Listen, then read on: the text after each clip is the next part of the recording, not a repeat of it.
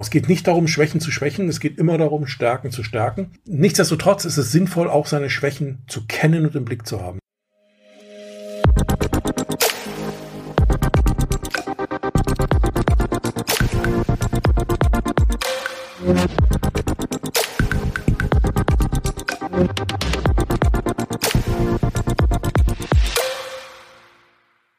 Willkommen zurück. Ich bin immer noch Derek Finke und das hier ist immer noch der Autokontext Podcast. Wir wollen in dieser Woche einfach mal über das Thema Mitarbeiter, Mitarbeitermangel, manche sagen auch Fachkräftemangel dazu, darüber sprechen. Soll heißen, es geht eigentlich darum, wie kann ich als Autohaus dafür sorgen, genügend Mitarbeiter zu haben, auch immer wieder Mitarbeiter zu finden. Was sind dafür eigentlich so Voraussetzungen? Und ich habe zu diesem Thema im Oktober 2022 schon mal einen Vortrag gehalten bei einer einer Veranstaltung mit Motorradhändlern. Da kamen im Nachgang schon sehr viele Unternehmerinnen und Unternehmer auf mich zu und haben viele Fragen gestellt dazu. Ich habe daraufhin im Januar 2023 ähm, einen Livestream gemacht bei LinkedIn und bei YouTube. Den findest du übrigens sowohl dort bei LinkedIn als auch bei YouTube immer noch in den Archiven beim YouTube bei mir im Channel. Ich habe den ein bisschen gekürzt, weil ich am Anfang technische Probleme hatte. Ich sag mal, die Thematik an sich ist ja nach wie vor brennend und die hat sich jetzt in dem Sinne auch nicht dahingehend verändert, dass das, was ich im Oktober als auch im Januar gesagt habe, jetzt hier im Februar irgendwie anders wäre. Ganz im Gegenteil oder im März, wann auch immer dieser, dieser Podcast hier rauskommt, geht ja vielmehr darum, dass man nochmal ein bisschen Gedanken, ein bisschen Impulse, ein bisschen Inspirationen mitnimmt. Denn ich glaube, vielen Unternehmerinnen, vielen Unternehmern, vielen Führungskräften ist auch bewusst, dass sie da irgendwo eine Herausforderung haben. Ich glaube, viele sitzen ein Stück weit wie das Kaninchen vor der Schlange und wissen nicht so recht, wie weiche ich dem Problem jetzt aus, beziehungsweise was kann ich tun, um die Schlange zu verjagen? Oder was kann ich tun, damit sie mich vielleicht in Ruhe lässt. Ja, das ist ja vielleicht eine etwas andere Umschreibung. Die folgende Aufnahme, die jetzt gleich kommt nach dem Bing, die ist, wie gesagt, die Audiospur meines Livestreams. Äh, wenn du darüber mehr wissen willst, schau dir den Livestream an. Wie gesagt, du findest ihn da. In den Shownotes gibt's noch eine kurze Beschreibung dazu, was ich da sage. Das sind alles so Gedanken, die mir zum Thema Mitarbeitermangel durch den Kopf gegangen sind, weil ich glaube, der Mitarbeitermangel ist schon sowas wie die Mutter der Probleme, denn wir könnten die tollsten Ideen haben, wir können die tollsten Geschäftsideen haben, wir können die tollsten versuchen, die tollsten Kunden zu gewinnen, mit denen wir auch gutes Geschäft machen können können und wollen. Wenn wir niemanden haben, der das Ganze für uns macht, aber gerade wenn ich Unternehmer bin oder ein Unternehmen habe, ja, dann hilft mir das alles nicht. Ja, dann ist das alles schön, dass ich da draußen im Markt äh, rührig bin und auch Geschäft machen kann. Nur wenn ich im Hintergrund niemanden habe in meinem Unternehmen, der das dann für mich umsetzt oder wenn ich da Personalfluktuation ohne Ende habe oder hier und da Probleme, die dazu führen, dass nachher die Qualität nicht stimmt und und und, dann bringt das alles nichts. Und das sind so die Ansätze, die mich bewegt haben, dazu mal so, so ein Livestream zu machen und einen Podcast. Ja, wenn dich das interessiert, wenn du da dranbleiben willst, ähm, dann hör gerne rein. Wenn du im Nachgang Fragen hast, wenn du sagst, Mensch, irgendwie, das habe ich nicht verstanden oder da warst du ein bisschen zu fix oder das machen wir ganz anders, aber wie meinst du das denn? Wie auch immer, keine Ahnung. Hey, melde dich einfach bei mir meine Webseite derekfinke.com, da steht meine Telefonnummer drauf, da steht meine E-Mail drauf. Du findest mich äh, bei LinkedIn, du findest mich ja im Wesentlichen bei LinkedIn eigentlich oder eben hier auch über den Podcast. Nimm Kontakt auf, äh, trau dich. Die erste halbe Stunde ist immer kostenlos, das ist der kleine Werbeblock, aber ansonsten äh, würde ich mich freuen, wenn du dich mit dem Thema auseinandersetzt. Also in dem Sinne viel Freude, viel Spaß, viel Interessantes beim Zuhören.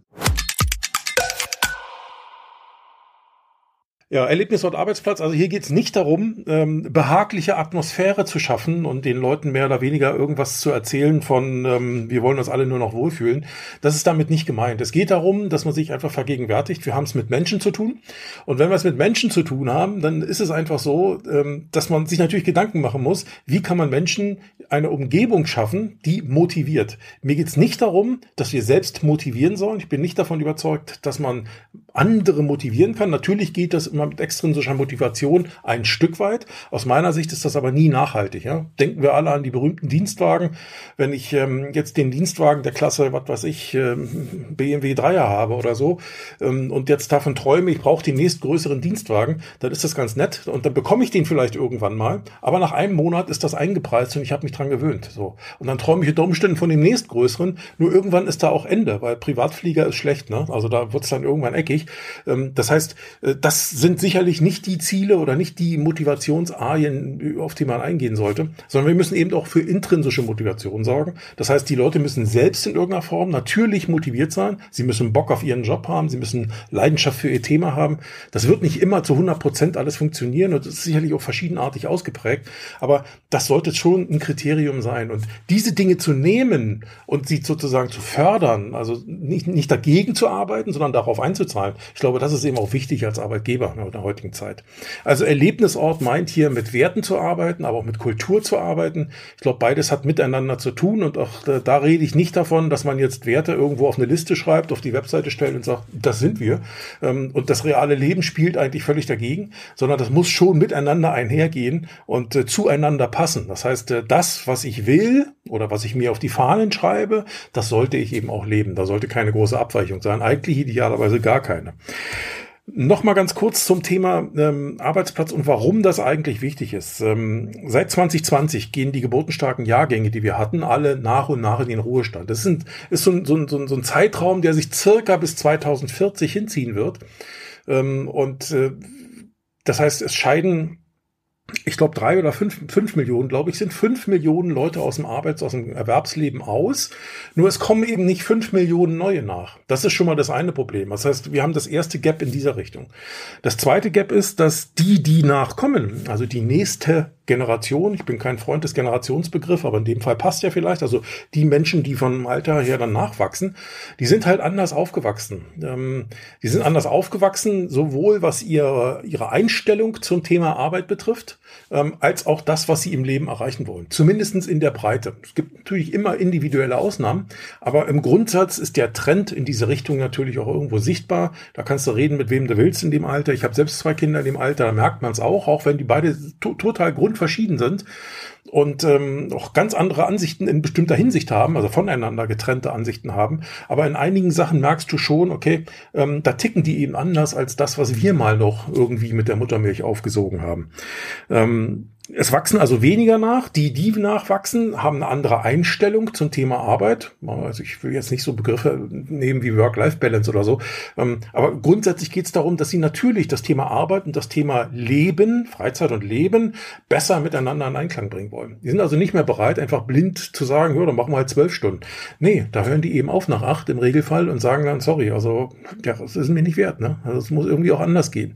Und ähm, das heißt, damit sind wir konfrontiert auf der einen Seite wir kommen aber auch noch auf den Punkt, dass die Fähigkeiten der nachwachsenden Generationen, der nachwachsenden jungen Leute auch niedriger liegen. Also es gibt Studien, zum Beispiel den IQB Bildungstrend von 2021, der hat in Mathe und Deutsch erhebliche ich sag mal, im Vergleich zu den Vorgängerstudien, die die gemacht haben, erhebliche Nachlässigkeiten festgestellt. Soll heißen, die, die da kommen, die können weniger Mathe, die können weniger Deutsch. Ist einfach so. Muss man, ich will das auch gar nicht bewerten, es ist einfach so.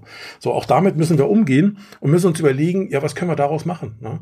Ähm, jetzt kann nicht jeder nochmal eine Zweitschule aufmachen und so, also das geht auch nicht, aber auch damit müssen wir uns äh, auseinandersetzen, Gedanken machen. Das ist keine Sache, wo ich jetzt sage, es gibt hier die patentierte Lösung, die gibt es nicht. Ne? Also da muss muss jeder für sich Lösungen und Ideen und Ansätze finden. Dann haben wir einen Brain Drain, so heißt das ja so schön. Das heißt, wir haben Menschen, die aus der Branche abwandern. Leute, die einfach sagen, pff, wird das nochmal was mit der Autobranche? Entwickelt die sich nochmal positiv weiter? Auf der einen Seite wollen alle die Verkehrswende und ständig andere neue, es kommt Fahrräder und weiß der Teufel was. Auto, ist das überhaupt noch ein Zukunftsthema? Elektromobilität ist auch nicht mehr das, was es mal, was mal der Verbrenner war und und und. Also da steckt ja auch ein großer Wandel in der Branche, der natürlich auch immer Chance ist, aber auch Risiko für die, die einfach sagen, hey, ich bin mal in die Branche gegangen aus Gründen XYZ. Ähm, allerdings ähm, sind diese Gründe vielleicht nicht mehr da oder sie lösen sich langsam aus auf und da muss ich mir überlegen, will ich noch in dieser Branche sein? Das gibt es, ja, diese Menschen und da muss man auch gucken, kann man die auffangen, kann man denen was anderes bieten, kann man mit denen in den Dialog gehen, was kann man tun, um sie doch zu halten, wenn sie denn gut sind und es lohnenswert ist. Also das sind so Dinge, äh, auf die wir eben auch achten müssen. Ja, und wenn wir auf der anderen Seite mal schauen, auch qualifizierte Zuwanderung ist im Moment zumindest immer noch kein Thema. Also wir haben ja mehr oder weniger unkontrollierte Zuwanderung in Deutschland. Deutschland, auch wenn es dafür Gesetze gibt. Aus meiner Sicht werden die tatsächlich nicht richtig angewendet, ähm, soweit ich das zumindest verstehe. Und ähm, insofern ähm, ist Deutschland aber auch kein Ziel von qualifizierten Zuwanderern. Also wenn du, es gibt ja genügend äh, Studien dazu, die auch sagen, hey, diejenigen, die aus irgendwelchen Ländern kommen, die gut qualifiziert sind oder auch motiviert sind, ne, ähm, etwas zu tun, ähm, die, die, die haben Deutschland als Auswanderungsziel nicht mehr auf dem Zettel stehen. Das war mal so, aber ist nicht mehr so. Diejenigen, die eher in die Sozialsysteme einwandern wollen, da sieht das noch anders aus. Ne? Auch ich will das hier gar nicht bewerten, aber das ist eben der Fakt, ja, den, an dem, über den müssen wir ja reden. Und äh, insgesamt ist die Leistungsbereitschaft halt ein Stück weit gefallen, wenn man so möchte. So, und das passt natürlich eigentlich nicht zusammen mit dem, was man draußen im Markt erlebt, wo man sagt, hey, jetzt, hier und sofort. Ja? Ähm, das passt eigentlich alles nicht zusammen. Aber das ist die Krux der Situation. Und deswegen müssen wir uns überlegen, wie kann man auch den Arbeitsort zu einer Art von Erlebnisort machen. Also bitte schön nicht mit äh, Sonnenuntergängen, romantischen Kerzen, das meine ich damit nicht, sondern was können wir tun, ähm, diese, diese Eigenmotivation der Leute, ich habe Bock auf meinen Job, ich habe Leidenschaft mit dem, was ich tue, ähm, wie können wir das fördern? Wie können wir das noch, noch so leben, dass die Leute auch wirklich Spaß daran haben und äh, sich wohlfühlen? Also darum geht's am Ende, weil wir wollen uns nichts vormachen. Bei aller Rhetorik, die wir heutzutage so im Markt haben mit dem Thema, ähm, äh, wir haben Arbeitnehmermarkt und, und, und. Äh, es ist eben immer noch so, wir sind keine Sozialvereine, sondern wir sind Unternehmen und Unternehmen wollen Geld verdienen und das heißt, jemand bringt seine seine Arbeitskraft, seine Arbeitsleistung ein für Summe X im Monat und ich verkaufe die mit Aufschlag an den Kunden für Summe Y. Und das ist und bleibt das Grundprinzip von Unternehmen, egal welche Rhetorik dahinter äh, steht, das ist so. Ja, so funktioniert unser Wirtschaftssystem. Ähm, und ich habe manchmal den Eindruck, ähm, das ist irgendwie so ein bisschen, naja, zumindest nicht mehr ganz so aktuell. Was kann man so im Einzelnen tun? Also das erstmal so grundsätzlich, ähm, auch äh, wie gesagt Werte, Kultur, alles ein Thema. Ähm, aber was kann man grundsätzlich tun, ähm, um zum Beispiel ja im Unternehmen dann auch ein, Stück weit gegenzusteuern? Also es gibt ja Fakten, einige habe ich gerade genannt, die kann ich halt nicht ändern. Aber es gibt auch Punkte, wo ich unter Umständen versuchen kann, dagegen zu arbeiten. Ja, also ähm, um diese Fakten ein Stück weit ja zu abzumildern, die Probleme, die daraus entstehen, ein Stück weit abzumildern. Vielleicht kann ich nicht immer alle Probleme verhindern, alle Herausforderungen vermeiden, aber zumindest kann ich vielleicht versuchen, dagegen zu arbeiten. Und ich glaube, das Thema Digitalisierung, äh, ich benutze den Begriff schon kaum noch, aber hier passt er in dem Fall, ähm, ist, glaube ich, ein ganz wichtiger Punkt. Warum? Weil wir mit Digitalisierung oder mit der Prozessvereinfachung und daran angeschlossen auch mit dem Aufsetzen digitaler Tools ne, in diesem Bereich, weil wir in diesem Bereich ganz sicher einiges reißen können. Was heißt, ähm, wenn Menschen nicht mehr da sind, um bestimmte Dinge zu tun, oder wenn Menschen, die da sind, aber nicht mehr in der Lage sind, diese Dinge zu tun, entweder weil ich zu wenig habe oder weil die dafür nicht qualifiziert sind, weil ich gar keine anderen finde im Markt, das kann ja alles sein, dann muss ich mir unter Umständen überlegen, welche Werkzeuge kann ich denn einsetzen, zum Beispiel auch digitalen Werkzeuge. Und äh, ich glaube, das ist schon mal ein Punkt. Wir reden also zum einen von Prozessvereinfachung, da haben wir es mit der Reduzierung vor allen Dingen von administrativen Tätigkeiten zu tun. Also die Sachen einfach halten. Ähm, dafür sorgen, dass äh, die Leute, die mit, mit repetitiven Tätigkeiten, mit sich immer wiederholenden Tätigkeiten zu tun haben, dass man da mal schaut, was kann man da automatisieren, damit unter Umständen diese langweilige Arbeit, die daraus entsteht, dass die vielleicht ein Stück weit abgemildert oder vielleicht von, von Maschinen, von Robotern übernommen werden kann und dass die Menschen, die davor sitzen, die ja jeder von uns hat in irgendeiner Form kreatives Potenzial, dass dieses Potenzial vielleicht an einer anderen Stelle besser zur Entfaltung kommt. Also dass der oder diejenige mehr Zeit für andere Dinge hat. Es geht nicht darum zu sagen, wir wollen Roboter einsetzen und Leute rausschmeißen. Ähm, das ist gar nicht mein Ziel. Das, ich weiß, es gab es mal so eine Phase, ne, die, die, wo am Ende durch, durch Robotik am Ende einfach menschliche Jobs äh, abgeschafft wurden. Aber ich glaube, das ist hier gar nicht das Thema. Hier geht es eher darum, sich zu überlegen, wie kann ich Menschen entlasten? Und da ist Prozessvereinfachung gerade im Autohaus sicherlich ein Thema. Wir haben viele Themen, die teilweise von den Herstellern recht, recht aufwendig für uns äh, äh, gemacht werden.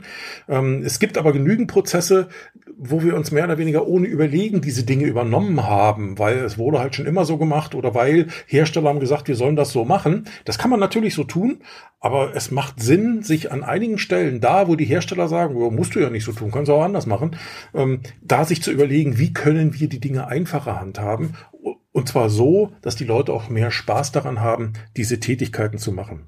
Also das ist auch ein wichtiger Punkt. Ja, Prozessautomatisierung, ich habe es schon angesprochen, Digitalisierung spielt da natürlich mit rein sich also in der Folge, wenn ich einen Prozess vereinfache, auch gleich zu überlegen, kann ich da auch in irgendeiner Form was automatisieren. Ähm, es gibt hier keine Pauschale, wo ich sage, das gilt für alle Autohäuser. Natürlich gibt es Dinge, die an allen Autohäusern irgendwie zu tun sind, die da irgendwie zu machen sind und wo man auch ansetzen kann. Das Problem ist nur, jeder von euch da draußen, die im Autohaus sind, hat verschiedene Voraussetzungen. Nicht nur verschiedene Hersteller, sondern auch andere Mitarbeiter mit anderen Ressourcen, mit anderen äh, Qualifikationen. Ihr habt unter Umständen verschiedene Technik, verschiedene Technologien im Einsatz. Deswegen gibt es im Regelfall nie diese eine zentrale Lösung, die man über alles ausdehnen kann. Hier und da wird es das geben. Es gibt ja auch Standardsoftware. Ich denke nur zum Beispiel an so Sachen wie Windows oder äh, Microsoft Office ist ja auch eine Standardsoftware, mit der man mehr oder weniger standardisiert alle möglichen Dinge abwickeln kann. Aber aber schaut euch so Sachen an wie Word, ja, jetzt mal um ein Beispiel rauszugreifen. Ähm, das ist zwar kein Automatisierungstool, aber es ist eben ein Standardwerkzeug. So, wenn du dir dieses Standardwerkzeug ansiehst, dann hast du da oben eine Leiste, wo, weiß ich nicht, 30, 50, 100 Symbole draufstehen, von denen du wahrscheinlich im täglichen Arbeiten nur drei oder fünf oder zehn brauchst. Den Rest hast du vielleicht noch nie in deinem ganzen Leben in irgendeiner Form da oben angeklickt, weil du es gar nicht brauchst. Einerseits, weil du vielleicht gar nicht weißt, was sich dahinter verbirgt. Das könnte auch ein Thema sein weil vielleicht sind da Dinge dabei, die dir das Leben tatsächlich einfacher machen, aber andererseits vielleicht auch, weil man es wirklich nicht braucht im Standard. So, wenn man so ein Tool anpassen könnte, wäre doch ideal. Allerdings wäre es dann wieder individuell und damit teurer und damit passt es nicht mehr. Und so leben wir halt oftmals eben auch mit Standardwerkzeugen. Das kann gut gehen, das ist okay. Das sorgt aber meistens dafür, dass wir nicht alle Potenziale ausschöpfen, die solche Werkzeuge tatsächlich bieten oder die die individuellen Werkzeuge bieten. Aber nochmal der Hinweis, nicht für jeden ist es sinnvoll, sich jetzt individuell irgendwelche Software entwickeln zu lassen, ähm, sondern es macht schon Sinn, oftmals auch Standard-Tools zu nutzen, weil die schon mal viel besser sind, als wenn ich es nicht tue. Und weil der Aufwand, sich das individuell entwickeln zu lassen, oftmals noch viel größer ist, ja, also auch, auch äh, der finanzielle Aufwand. Insofern ähm, ist das nicht immer der richtige Weg.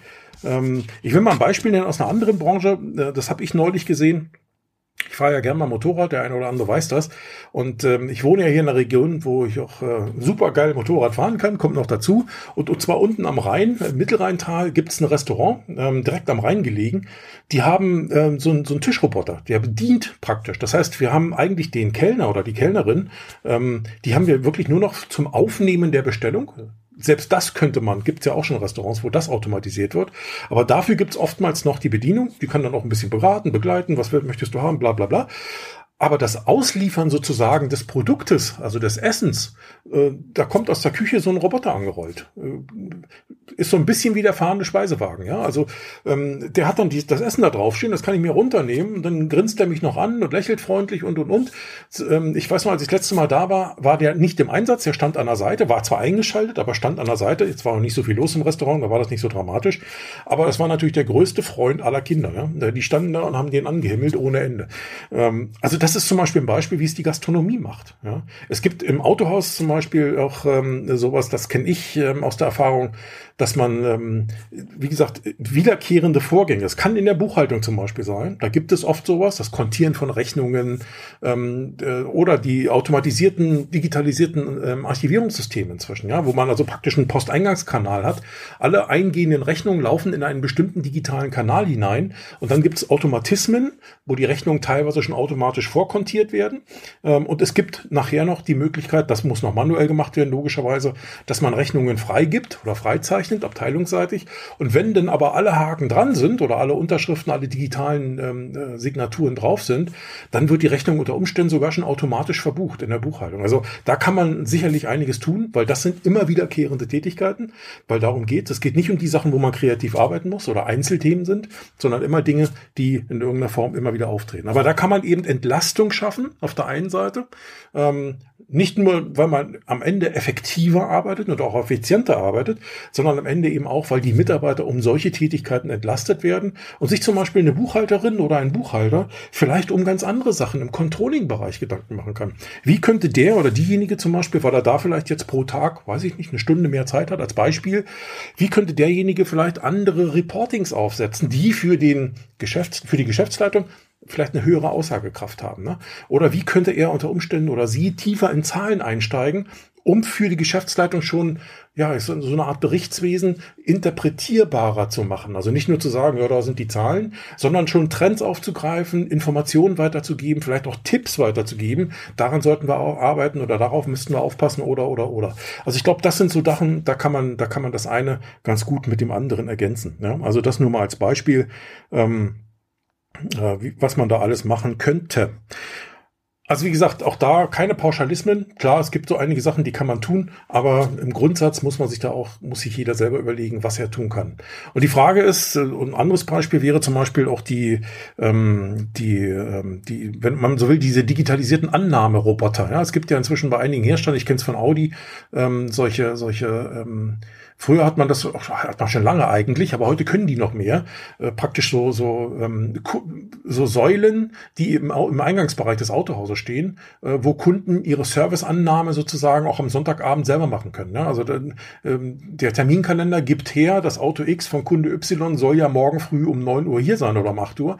Jetzt kommt der Kunde schon am Sonntag, lässt sein Auto da stehen, ähm, gibt in dem System schon bestimmte Dinge ein. Das Auto ist sozusagen eingecheckt, ja, wenn man so möchte. Und das System sagt, okay, wir haben das Auto, bitte pack deinen Fahrzeugschein und den Schlüssel deines Autos in das Fächlein, dann packt er das da rein, klapp, Klappe zu, ist sicher und wenn er sagt, ich brauche ja den Ersatzwagen, dann kann er auch den Ersatzwagenvertrag mit Führerscheinkontrolle und Gedöns über das System machen und am Ende dann eben ein Stück weit aus der anderen Klappe den, den Schlüssel und die Fahrzeugschein äh, von den Fahrzeugschein von dem Ersatzwagen nehmen. Also auch solche Dinge sind ja möglich, Autoabo und, und da kann man noch viel, viel machen, ne, ähm, um einfach zum Beispiel zu entlasten. Das heißt, am nächsten Morgen hat der Kundendienstberater nicht 30 Kunden oder 10 Kunden oder 5 da stehen, sondern eben nur vier oder drei oder zwei, je nachdem, wie viele Kunden dieses Ding nutzen. Also ich glaube, auch da kann man viel viel tun. Wichtig ist natürlich bei aller Automatisierung, dass man, dass man den Kunden dabei in den Mittelpunkt stellt. Das ist aus meiner Sicht ganz wichtig. Soll heißen, eben nicht einfach nur digitalisieren, zum Beispiel jetzt bei der Serviceannahme, und dann gibt es keinen menschlichen Kontakt mehr zwischen Kunde und Serviceberater. Weil das ist ja ganz wichtig, dieser menschliche Kontakt. Einerseits, um die Bindung zum Unternehmen, zu den Mitarbeitern, aber auch zum Unternehmen immer wieder herzustellen, immer wieder aufleben zu lassen, äh, weil ansonsten sind wir austauschbar als Anbieter. Die Menschen machen den Unterschied, wie schon ganz am Anfang gesagt. Und deswegen ist es wichtig, das nicht zu vergessen. Nur die Leute haben ja dann auch mehr Zeit dafür, das zu tun, weil einige administrative Tätigkeiten von Maschinen oder von Robotern gemacht werden. Also das ist ein Punkt, ähm, ich glaube, den sollte man auf jeden Fall im Hintergrund behalten. Ja, fairer Umgang mit allen Mitarbeitern. Jetzt wird der eine oder andere sagen, hä, natürlich, wir machen wir sind zu jedem Mitarbeiter fair. Ne? Ähm, das ist ja klar. Ja, aber ich glaube, die Frage ist, was ist Fairness? Wer empfindet das wie? Ähm, und ähm, ich glaube, als erstes sollte man mal sagen, dass Fairness erstmal keine Gleichmacherei ist. Also wer Fairness darunter versteht, dass jetzt jeder in der Abteilung X mit der theoretisch selben Tätigkeit exakt das gleiche Gehalt verdienen muss, weil das ja jetzt so ist und weil das ja nur fair ist, das halte ich für ein Gericht, weil ich glaube, äh, am Ende geht's immer noch um Leistung bei uns in den Unternehmen und Leistung muss fair entlohnt werden. Natürlich sollte es in irgendeiner Form so eine Art Sockel geben, wenn wir jetzt gerade mal beim Geld bleiben, äh, wo man sagt, okay, das ist schon das, was wir hier mindestens zahlen, weil sonst funktioniert das Ganze ja nicht. Aber ich glaube, die Abweichungen zum Beispiel zwischen, als Beispiel wieder Buchhalter A und Buchhalterin B, die sollten jetzt nicht so groß sein die sollten schon erklärbar sein, aber eben nicht durch Geschlecht oder irgendwelche anderen Dinge, sondern durch Leistung. Ja? Äh, und wenn ich weiß, der oder die ist deutlich besser, ist deutlich eigeninitiativer als der oder die andere, ja, okay, dann ist es auch gerechtfertigt, wenn der oder die einer dann einfach wieder ein bisschen mehr Geld bekommt als der oder die andere. Also da, da ich glaube, das ist ein wichtiger Punkt, eigentlich ja normal, wenn man so möchte, aber oftmals in einigen Betrieben tatsächlich so ein bisschen aus den Augen äh, geraten. Ja, Fairness ist keine Gleichmacherei, habe ich gesagt. Klar, es geht um Sachen wie Anständigkeit, es geht um Gerechtigkeit ein Stück weit, um Kollegialität, aber eben auch um Respekt. Und ich glaube, diese Dinge spielen ganz wichtig oder spielen da ganz stark rein in den Begriff Fairness, auch was den Umgang miteinander betrifft. Das ist, glaube ich, ganz wichtig. Ähm, beim Thema Geld ähm, vielleicht nochmal äh, ganz wichtig. Ähm, man kann natürlich alles Mögliche machen, ne? aber es gibt heutzutage, ich habe, ich weiß nicht, ob jemand den Florian König kennt hier, ist auch hier auf LinkedIn unterwegs, äh, in dem Fall nicht Daniel König, ja? äh, hallo Daniel, sondern Florian König, ähm, der kommt aus Salzburg ähm, und ähm, der hat zum Beispiel ähm, so, eine, so eine Mischung aus Beratungskonzept und Software, über die man, ähm, ja, ich sag mal, eine ertragsorientierte, faire Bezahlungsmodelle einführen kann. Insbesondere für den Autohandel. Das ist ganz speziell in diesem Bereich. Und ähm, das finde ich unheimlich faszinierend, weil der das auch schon in einigen Betrieben gemacht hat, weil am Ende alle deutlich mehr erreichen. Sowohl die Mitarbeiter können mehr verdienen, als eben auch das Unternehmen, weil äh, alle partizipieren eben am Mehrerfolg, ja, wenn man so möchte.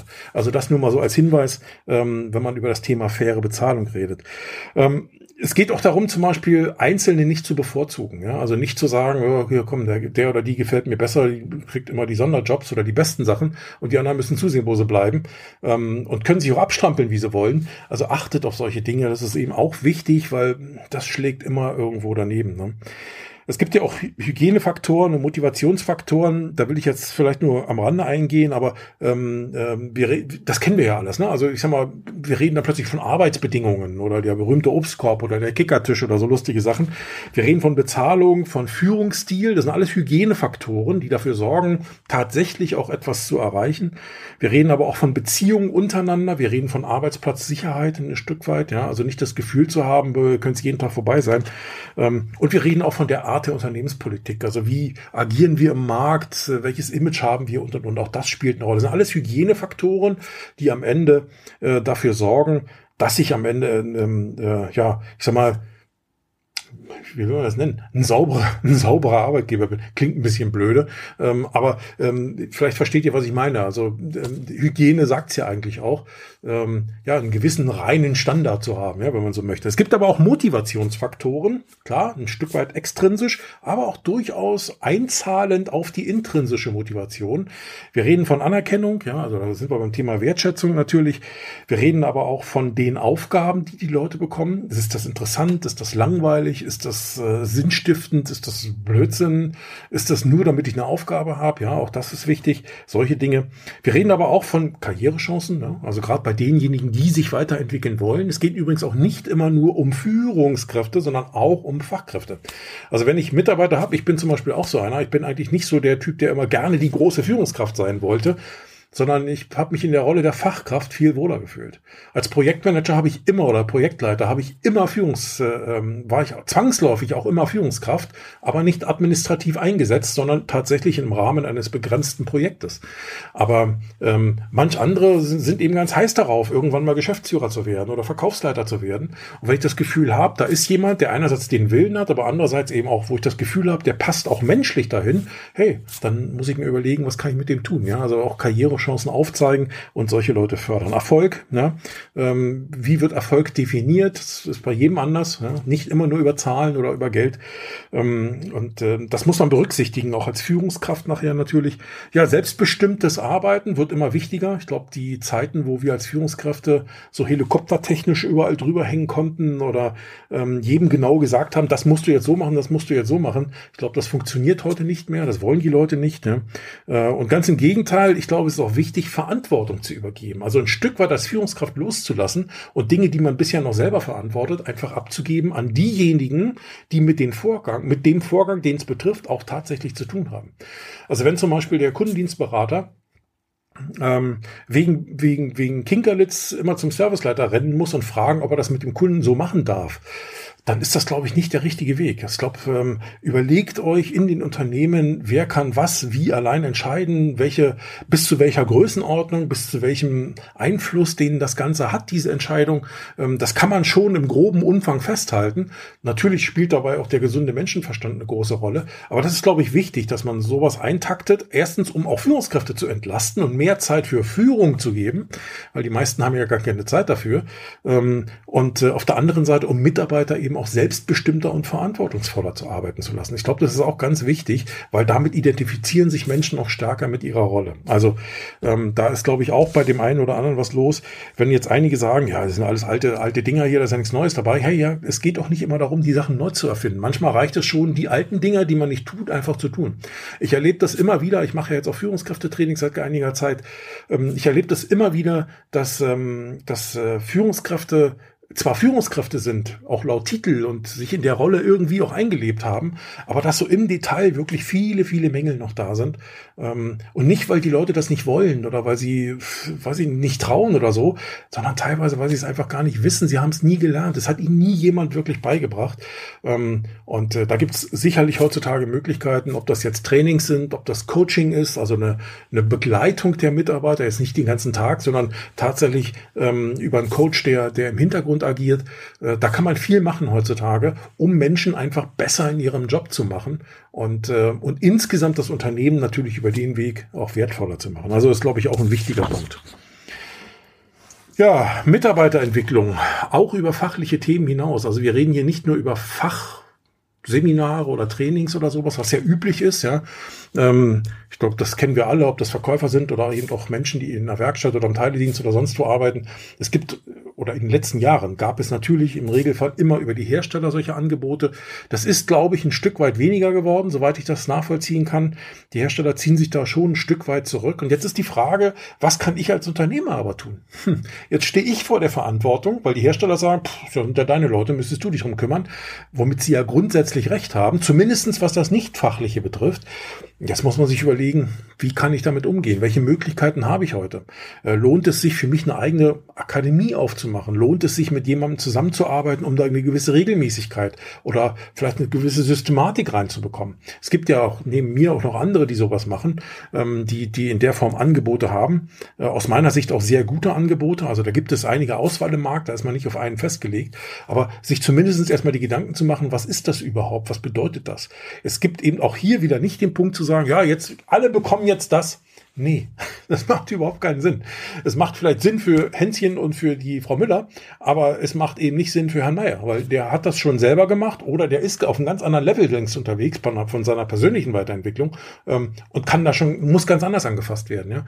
Also ich glaube, das ist auch wichtig, sich das vor Augen zu führen, dass man sich überlegt, was kann ich da machen, was will ich da machen ähm, und was zahlt ich sag mal, auf den Erfolg des Mitarbeiters ein, auf dessen Wachstumserfolg, aber eben auch am Ende natürlich auf den Erfolg des Unternehmens. Also es geht nicht darum zu sagen, ja, wir finanzieren jetzt mal, was weiß ich, irgendwelche Sonder, eine Reise nach Mallorca, damit der Mann ein erholsames Wochenende hat, der arme Kerl. Das zahlt auf den Erfolg des Mitarbeiters vielleicht bedingt ein aber nur sehr, sehr, sehr bedingt auf den Erfolg des Unternehmens. Mit dem Geld könnte man hingehen und sagen, sag mal, du könntest doch dies und jenes, du könntest doch mehr Führungskompetenzen erlangen, du könntest doch, keine Ahnung, du kannst gut schreiben als Beispiel. Ähm, Macht es nicht Sinn, bei dir nochmal auch in der Richtung dich weiterzuentwickeln, ja, mit, mit irgendwelchen Rhetorikkursen oder mit, keine Ahnung, gibt es auch Schreibkurse und und und. Also das könnten solche Dinge sein, die nachher teilweise auch eine Mischung sind aus fachlich und persönlicher Weiterentwicklung. Und ähm, ich glaube, da muss man sich auch überlegen, was geht geht da. Nicht alle Autohäuser haben wirklich eine professionelle äh, Mitarbeiter- oder Personalabteilung. Und selbst die, die eine haben, da weiß ich dass, auch, dass es auch nicht immer schon auf dem Level ist. Aber ich glaube, auch die Personalabteilung oder diejenigen, die für das Thema Personal zuständig sind in den Unternehmen, müssen sich auch ihre Rolle nochmal vor Augen führen. Was ist das gestern gewesen? Aber was soll das heute und morgen eigentlich sein? Ähm, und äh, müssen sich, glaube ich, auch mehr als Dienstleister für die Fachabteilung verstehen, um äh, denen im Bereich Führung, im Bereich Aus- und Weiterbildung auch stärker unter die Arme zu greifen. Ne? Und im Bereich Recruiting sowieso. Ähm, ja, es geht also darum, die Stärken der Leute zu identifizieren, zu erkennen und zu identifizieren, die dann eben auch auszubauen. Es geht nicht darum, Schwächen zu schwächen, es geht immer darum, Stärken zu stärken. Nichtsdestotrotz ist es sinnvoll, auch seine Schwächen zu kennen und im Blick zu haben. Ne? Also das gehört natürlich immer mit dazu. Aber Stärken, Stärken ist immer besser als Schwächen zu schwächen. Ähm, was habe ich hier noch stehen? Ja, Offenheit, Aufgeschlossenheit für Neues fördern. Das könnte zum Beispiel ein Thema sein. Ja? Also wenn ihr das Gefühl habt, naja, wir kriegen den Ruck irgendwie nicht so richtig hin, weil die Leute einfach sagen, äh, wir machen mal weiter wie immer. Da muss man unter Umständen rangehen. Ja? Augen öffnen, Motivation schaffen, sich auch damit auseinanderzusetzen und und und. Eigenverantwortung stärken. Weil, wie, wie eben schon gesagt, das ist ein Punkt, der einfach notwendig wird, um den Menschen mehr Selbstbestimmung zu geben auf der einen Seite, auf der anderen Seite aber auch Führungskräfte von operativen Tätigkeiten zu entlasten. Flexibilität, Anpassungsfähigkeit voranbringen, trainieren. Ja, das hat ja auch durchaus mit der Offenheit, mit der Aufgeschlossenheit zu tun. Da geht es ja so ein Stück weit mit einher. Ja, Ausdauer, Disziplin, solche Themen zu unterstützen. Also das ist ein Thema, da haben wir vielleicht unterschiedlich ausgeprägt, aber alle so hier und da unseren Punkt. Das kennen wir alle, ob das jetzt Neujahrsvorsätze sind, die nach 30 Tagen vergessen sind, oder ob das Ziele sind, wo ich sage, ah, dies Jahr mache ich aber das und dann habe ich es wieder nicht getan. Ja? Also solche Dinge wirklich zu gucken, wie kann ich unterstützen, den Menschen ähm, äh, auch Ausdauer, Disziplin Disziplin äh, nahezubringen. Ja, Ziele setzen oder setzen lassen natürlich ähm, und äh, vor allen Dingen aber auch konstruktives Feedback geben. Auch das zahlt schon auf diesen Punkt ein. Und damit ist nicht gemeint, einmal im Jahr so ein schematisiertes Jahresgespräch zu führen, wo alle sagen, oh, machen Haken dran, gut ist, sondern wirklich auch tief auf die Leute einzugehen. Und wenn ich eine Abteilung habe, ähm, in der 10 oder 15 Mitarbeiter arbeiten, als Beispiel, dann muss ich mir Gedanken machen als Führungskraft, wie kann ich das eintakten? Und zwar nicht nur einmal im Jahr, damit die Personalabteilung zufrieden ist oder der Chef zufrieden ist, irgendeinen so Bogen abzugeben, sondern was kann ich tun, um wirklich regelmäßig, das kann mit dem einen vielleicht monatlich sein, wenn es notwendig ist, und mit dem anderen vielleicht nur einmal im Quartal, auch mich mal auszutauschen, im Vier-Augen-Gespräch zu gucken, hey, wo hakt's, wo bist du gut, gib mein Feedback rüber, was habe ich beobachtet, was hast du beobachtet, vielleicht auch sich selbst von seinen Mitarbeitern Feedback zu holen, ja, damit fühlen die sich natürlich auch wertgeschätzt und ernst genommen. Also solche Themen noch stärker zu machen, um einfach, ähm, ja, ich sag mal, die, die, die das Team einfach äh, von der Qualität her, von der fachlichen sowieso, aber auch von der menschlichen Qualität noch ein Stück weiter nach oben zu bringen. Weil das müssen wir immer sehen die Menschen in unserem Geschäft, die machen den Unterschied. Wenn wir bestehen wollen, wir im stationären Autohandel, im stationären Geschäft, wenn wir bestehen wollen, dann geht das aus meiner Sicht nur, wenn wir einen Unterschied machen, einen spürbaren Unterschied machen im Vergleich zum Beispiel zu digitalen Plattformen. Es wird genügend Menschen geben, die wollen das alles nicht haben. Das ist okay, die wirst du nie erreichen. Die kaufen lieber digital, weil die einfach, die wollen, die setzen sich nicht so gern mit Menschen auseinander. Ist völlig okay. Die gibt es. Ja? Ähm, es gibt aber auch Menschen, die einfach die Nase Nase voll haben davon, vielleicht nicht ernst genommen zu werden, Kunden jetzt als Beispiel, oder das Gefühl haben, es kümmert sich niemand um sie, ja, da können sie natürlich auch digital kaufen gehen. Die Gefahr ist da und sie wird auch größer, dessen müssen wir uns bewusst sein. Und wenn wir das vermeiden wollen, dann müssen wir viel, viel mehr mit und in unsere Mitarbeiter investieren. Ne? Das ist einfach so. Also äh, an den Themen wirklich dranbleiben und ähm, äh, sich ansehen, was da passiert. Ja, jetzt vielleicht noch so ein paar Punkte, die ähm, auch eine Rolle spielen und ich weiß, dass die immer gerne äh, diskutiert oder umstritten sind. Ähm, flexible Arbeitszeiten statt starrer Regelungen, was ist damit gemeint? Sich an den Stellen, wo es geht, ne, es geht ja nicht überall, das ist uns allen bewusst, zu überlegen, kann ich da zum Beispiel sagen, hey, es gibt nicht nur Gleitzeit, ja, sondern du kannst unter Umständen auch in Teilzeit arbeiten, ne, nicht nur in Vollzeit als Beispiel. Ähm, oder du kannst ähm, deine Arbeitszeit vielleicht ein Stück weit selber bestimmen innerhalb eines Rahmens. Ich weiß, es gibt es in einigen Betrieben schon, aber in vielen eben nicht. Ja, da wird jeden Tag um acht angefangen und dann ist 17 Uhr Sense. Aber manchmal würde es Sinn machen, für den einen oder die andere Mitarbeiterin vielleicht diese Zeiten flexibel handhaben zu können. Ne, also das ist, glaube ich, auch ein Punkt, über den man ähm, sprechen muss. Ja, Teilzeit, Vollzeit habe ich gerade gesagt. Also auch sich da überlegen, ähm, wie oft habe ich das schon erlebt, auch bis heute übrigens. Nein, also wir, wir brauchen hier Vollzeit jemanden, Teilzeit brauchen wir gar nicht suchen. Damit schneidet ihr euch viel aus dem Arbeitsmarkt weg. Viel, viel, viel. Und ähm, ich glaube, es macht Sinn, sich zu überlegen, ähm, dass man, dass man da tatsächlich lieber zwei Mitarbeiter einstellt, die gut sind in Teilzeit und die sich ergänzen, als einen, den man nicht kriegt ne, nachher oder der unzufrieden ist. Also auch da würde ich mir überlegen, diese Flexibilisierung ähm, so ein bisschen in die Köpfe reinzubekommen und sich zu überlegen, wo tut's jemand mit Teilzeit oder wo kann ich mir lieber den besten Mitarbeiter holen, der dann zwar in Teilzeit da ist, aber der da ist statt ich da vielleicht nur jemanden nehme, der praktisch nicht so gut ist wie der andere. Weil oftmals sind die Teilzeiter diejenigen, die deutlich effizienter arbeiten und ähm, die dann gar nicht in Vollzeit arbeiten müssten. Also auch das sollte man sich überlegen. Ich weiß, es geht nicht überall an allen Stellen, aber da, wo es geht, an den, an den Stellen, sollte man sich das, ähm, denke ich, ganz gut überlegen. Äh, vielleicht noch als Hinweis, äh, bevor ich hier auf die Diversität komme, äh, auch das Thema Homeoffice ist äh, oder Remote-Arbeiten, ja. Auch da überlegt euch, ich meine, wir hatten es zwei Jahre mehr oder weniger, wo wir es ja gar nicht anders machen konnten. Und Menschen haben sich daran gewöhnt. Menschen, nicht alle wollen das, ja, aber die, die es wollen, warum sollen die es nicht können? Und da, wo es geht natürlich. Ne? Also der Mechaniker in der Werkstatt, der muss halt am Auto arbeiten, da geht's nicht anders. Aber es gibt Verkäufer, die könnten sozusagen den Digitalbereich betreuen. Das können die auch von zu Hause aus. Ja, das muss ja nicht jeden Tag sein. Ähm, aber räumt die Möglichkeiten ein, äh, sorgt aber dafür, dass diese Mitarbeiter auch immer einen Bezug zum Team haben. Das heißt, sie vielleicht mindestens einmal pro Woche zumindestens äh, im Unternehmen sind. Das muss aber auch nicht sein. Ne? Man kann das auch anders organisieren. Meine Tochter arbeitet im Unternehmen, die mehr oder weniger remote-only unterwegs sind oder remote first, wie es heißt. Also praktisch eigentlich arbeiten alle Mitarbeiter von außerhalb. Ja. Die sehen sich nur unregelmäßig im Jahr, live im echten Leben, aber digital sehen die sich dauernd. Das ist sehr herausforderndes Arbeiten, auch für die Führungskräfte, nicht nur für die Mitarbeiter, auch für die Führungskräfte.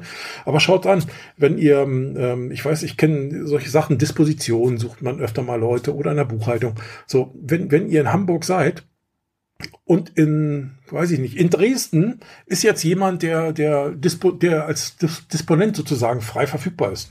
Der will aber nicht umziehen. Ja, warum soll ich den denn zwingen, umzuziehen oder dem absagen, wenn der gut ist? Vielleicht kann ich ihn ja auch remote arbeiten lassen. Der ist dann einmal im Monat für zwei Tage, für drei Tage bei uns im Unternehmen. Da kommt er rübergefahren dann ist er da, vernetzt sich immer wieder mit den Leuten. Da gibt's dann sozusagen auch den sozialen Teil des Ganzen noch aktiver. Und ansonsten arbeitet er von zu Hause. Das kann ich auch mit Verkäufern machen, die meinen Remote-Bereich betreuen. Schaut euch die großen Unternehmen an, die machen es uns ja am Ende ein Stück weit zumindestens vor, ähm, die also die digitalen Plattformen zumindest, nicht nur, weil die Leute vielleicht von zu Hause aus arbeiten, aber da gibt es ja nicht den einen Standort. Und trotzdem versuchen die in irgendeiner Form eine bestimmte Kultur nach außen zu bringen oder auch ins Unternehmen zu bringen. Und sowas kann man machen, das funktioniert. Ne? Es ist halt anders als das, was wir in der Vergangenheit gemacht haben, aber es gehört mit dazu. Ja, zum Thema Diversität vielleicht noch. Ähm, da geht es mir nicht darum zu sagen, ihr müsst jetzt, äh, ihr seht hier schon die Bilder, die so ein bisschen äh, typisch stehen. Mir geht es also nicht nur um andere Religionen und äh, Männlein, Weiblein und Jung und Alt. Ähm, es geht auch darum, Menschen, äh, Quereinsteiger zuzulassen, viel mehr Quereinsteiger zuzulassen, die aus anderen Branchen bei uns reinkommen. Und zwar nicht nur im Marketing, sondern unter Umständen auch im Vertrieb.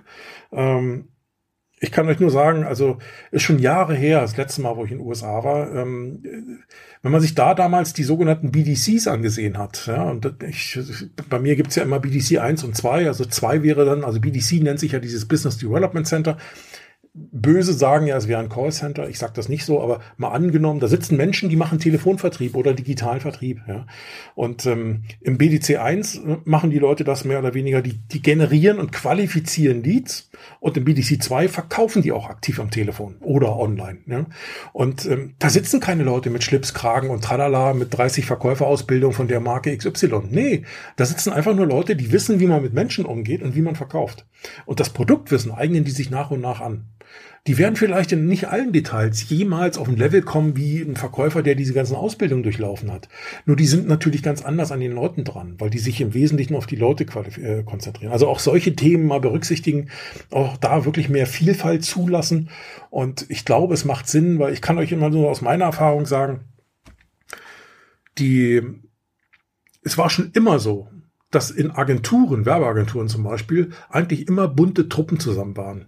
Zu Zeiten, als zum Beispiel Homosexualität ähm, noch eher ein gesellschaftlich, na, ich will nicht sagen geächtetes, aber doch zumindest weit verachtetes oder verdrängtes Thema war, da, da, da arbeiteten auch in Agenturen sehr viel solche Leute. Warum? Weil das, ich, ich nenne es jetzt mal bösartig, ein Auffangbecken war, auch wenn es nicht so gemeint war. Aber warum? Agenturen leben seit jeher davon, kreativ zu sein. Und Kreativität entsteht aus Vielfalt, aus Diversität. Und wenn ihr wollt, dass ihr vorankommt, wenn ihr wollt, dass ihr neue Lösungen entwickelt, die vielleicht auch nicht den alten entsprechen, also nicht nur eine Fortführung des, der bisherigen Entwicklung sind, sondern unter Umständen mal neue Wege zu gehen, dann braucht ihr diese Vielfalt, dann braucht ihr auch Leute, die mit einer anderen Perspektive ähm, in eure Unternehmen kommen, die Dinge einfach anders sehen. Und ich glaube, ähm, deswegen sind solche diversen Teams, ja, Beispiel Agentur, heutzutage ist das ja schon oftmals mehr so, äh, viel Erfolg erfolgreicher als nicht diverse Teams.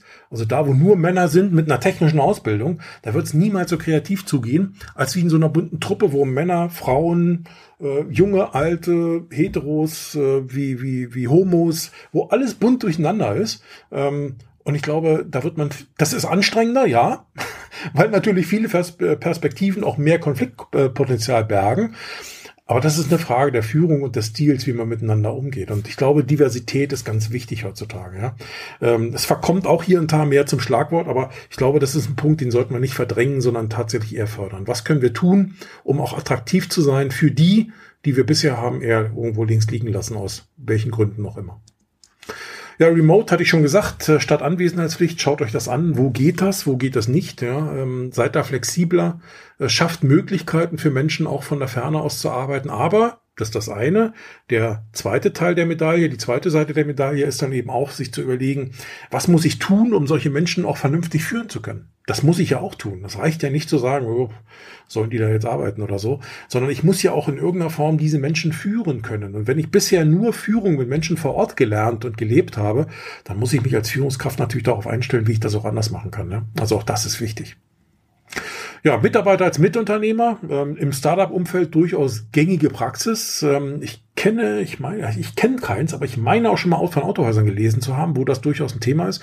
Muss man sich überlegen, ist das ein Modell? Kann sein, kann nicht sein, ne? soll ja hier nur ein Impuls sein. Ähm, aber auch das könnte ein Punkt sein, um, um Menschen ja, um für, für Menschen attraktiv zu sein, ja, für, für, für künftige Mitarbeiter attraktiv zu sein, die auch an die Zukunft dieses Geschäftes, an dieses Geschäftsmodells glauben. Also gibt sicherlich verschiedene Möglichkeiten. Ich weiß, in Deutschland ist das nicht immer alles so einfach. Aber wenn Startups das hinbekommen, dann sollte das in irgendeiner Form auch für Autohäuser möglich sein, wenn man das denn will. Ne? Immer das vorausgesetzt. Ja, und beim Recruiting vielleicht noch als Hinweis, ähm, im Moment ist es ja so, es äh, sind da draußen viele Agenturen unterwegs. Äh, das ist also äh, ja irgendwie ein Phänomen, der, ich würde mal sagen, dieses Jahres oder des letzten Jahres schon gewesen, die sogenanntes Social Recruiting betreiben. Das heißt, ähm, die suchen in Bereichen, im sozialen Umfeld, im sozialen Medienumfeld, ähm, nach Menschen, die normalerweise eigentlich gar nicht wechselwillig sind. Ja, also das alte Beispiel, ähm, äh, Mitarbeiter, die wechselwillig sind, also die auch selbst aktiv sagen, ich guck mal, was es an neuen Jobs gibt, die sind im Markt und die sind auch offen im Markt und die suchen bei den gängigen Portalen, die sind auch äh, ansprechbar für, für, für Stellenanzeigen, digital, analog gibt's ja wahrscheinlich kaum noch, aber für digitale, ähm, dafür sind die ansprechbar. Aber davon haben wir ja nicht mehr so viele. Der Großteil der Leute ist irgendwo im Job und ist damit entweder happy super oder ist halt soweit zufrieden, ne? sagen wir es mal so. Und über dieses Social Recruiting kannst du eben auch Mitarbeiter ansprechen oder Menschen ansprechen da draußen, die eigentlich gar nicht wechselwillig sind, denen du aber sagen kannst, hey, und wenn du denn mal wechselwillig bist oder guck doch mal hier, vielleicht ist das ja doch was für dich. Und ähm, das machen diese Social Recruiting Agenturen, gibt es im Moment einige. Ist jetzt auch kein billiges Vergnügen, aber der Markt ist auch äh, schwierig, muss man einfach sehen. Und ähm, ich glaube, das ist ein wichtiger Punkt. Das kann man tun, da muss man sich nur überlegen, mit wem arbeite ich da wie zusammen. Äh, und ich muss natürlich auch die Offenheit haben als Unternehmen. Ich kenne genügend Autohäuser, die sagen, nö, wir schalten lieber weiter Stellenanzeigen und finden dann keinen. Ähm, äh, oder gehen andere Wege im Social Recruiting. Ja, auch Social Media kann ein Thema sein, das kannst du auch selbst machen, aber dafür musst du da auch Menschen haben, die es tun. Also das kannst du nicht nebenbei machen, wenn du nur drei Leute im Unternehmen hast oder fünf oder zehn, äh, die alle schon bis Oberkante Unterlippe ausgelastet sind. Also das muss man dann auch richtig tun. Deswegen ähm, muss man sich überlegen, welcher Weg ist dann tatsächlich für dich als Unternehmen äh, der geeignetste. Was ich hier aber noch hingeschrieben habe, ist nämlich das Thema Onboarding. Und ich glaube, da ist oft ein Problem. Ich kenne genügend Unternehmen, in denen zwar über ob jetzt Social oder andere Formen des Recruitings Mitarbeiter gewonnen werden. Aber wenn die dann da sind und ihren ersten Arbeitstag haben, schon vorher, bevor die ihren ersten Arbeitstag haben, was weißt die führen, die führen ihr Einstellungsgespräch, kriegen noch einen Arbeitsvertrag und dann liegt da manchmal noch ein Zeitraum von vier Wochen, acht Wochen oder irgendwas dazwischen, bis die anfangen können. Und in der Zeit hören die nichts mehr vom Arbeitgeber. Das ist doch schade, oder? Kommunikation. Ich meine, mit Kunden machen wir es ja auch nicht so. Wir versuchen ja auch Kunden immer wieder in die Kommunikation zu bringen, damit sie uns gewogen bleiben. Bei Mitarbeitern müssten wir doch das Gleiche tun. Das ist zum Beispiel ein Thema, wo die Personalabteilung sich überlegen müssen, ähm, wie können wir das anders aufsetzen? Wie können wir also auch Kommunikation intern, aber auch mit Mitarbeitern besser und anders gestalten? Ähm, und äh, das Onboarding, also ich sag mal, das geht aus meiner Sicht, geht das los, sobald jemand Ja gesagt hat. Und bis er anfängt, ist schon Onboarding. Und auch dann, wenn er anfängt, ist noch Onboarding-Zeit. Also dafür zu sorgen, dass jemand dann an einen Arbeitsplatz kommt, in dem alles für ihn vorbereitet, äh, in dem alles für ihn vorbereitet ist. Ja? Also dass der da nicht hinkommt und sagt, ach so, Rechner haben wir noch gar nicht bestellt, müssen wir noch machen. Ähm, äh, ach so, Einarbeitung, ja, hier Müller, mach mal hier, guck mal hier so funktioniert das nicht mehr, ja. Das stellt euch den Eindruck vor. Ich meine, stellt euch selbst vor, ihr werdet in der Situation, kommt neu in einen Job und habt das Gefühl, keiner weiß was, keiner hat was vorbereitet, auf mich hat hier niemand gewartet. Ähm, eigentlich sind alle nur davon genervt, dass sie jetzt mit mir irgendwie Einarbeitung machen müssen. Ähm, keiner hat da Bock drauf und irgendwie muss ich mir doch alles selber aus der Nase ziehen. Ich meine, du hast vorneweg einen Haufen Geld und einen Haufen Zeit und Ressourcen investiert, um solche Leute zu finden, die besten für dich zu finden, um sie dann irgendwo wie eine heiße Kartoffel fallen zu lassen ähm, und zu sagen, oh, musst mal zusehen, wie du klarkommst. Das funktioniert nicht. So geht das nicht. Und ich glaube, da kann man sich viele Gedanken machen, auch von Unternehmen zu Unternehmen unterschiedlich. Ich kenne Unternehmen, die Schreibtische schmücken, die alles toll, also wirklich eine, eine Atmosphäre schaffen, schon fast wie so ein kleiner Geburtstag, wenn die Leute den ersten Tag dann haben. Und bis zum ersten Tag sind die in der ganzen Zeit schon in der Kommunikationsschleife. Unternehmenskommunikation geht schon an die Leute. Newsletter gehen an die Leute und, und, und. Oder es erfolgt auch immer wieder mal nach drei, vier Wochen Anruf von der Führungskraft. Hey, nur mal ganz kurzes Update. Was hast du in der Zwischenzeit so getan, da, da, da, da, da, da, nur dass du schon Bescheid weißt. Recherchier doch schon mal im Netz nach so und so, dann bist du schon vorbereitet, wenn du das und das hier bei uns machen sollst. Solche Sachen kann man auch machen, ja, dass man einfach Beziehungen aufbaut, Beziehung pflegt und und und. Also ich glaube, da ist noch viel, viel Potenzial, äh, ähm, in der Richtung etwas zu tun.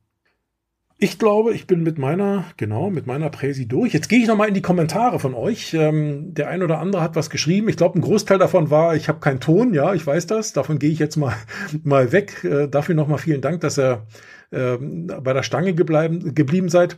Ja, Michael Schulz schreibt hier, Onboarding ist eine Katastrophe. Es geht, ich würde es nicht so pauschalieren. Es gibt Unternehmen, die können das gut, die machen das auch schon gut, aber in der Breite ist es natürlich tatsächlich, äh, hat Michael sicherlich recht, ähm, noch ausbaufähig. Ne? Und ich glaube, da habe ich schon einiges zu gesagt, äh, kann man rangehen. Wenn ihr dazu Fragen habt, meldet euch gern bei mir. Ähm, wie gesagt, die erste halbe Stunde ist immer kostenlos in der Beratung. Aber ansonsten äh, würde ich sagen, ja, wir können uns gerne wo auch immer austauschen zu den Themen und ich würde mich freuen ähm, über ein Feedback von euch. Ähm, wäre eine tolle Geschichte. Ansonsten habt einen tollen Tag. Wer nächste Woche in Berlin ist beim DRT ähm, also bei der Vorstellung des DRT Reports, ist der, der, äh, die Kollegen haben mir erzählt, sie haben dann 900 Leute, also ein Riesen-Event. Ich kenne das noch ganz anders. Ich bin auch da. Wer, wenn wir uns da irgendwie treffen wollen, sprecht mich an. Ansonsten bleibt gesund. Bis zum nächsten Mal. Tschüss.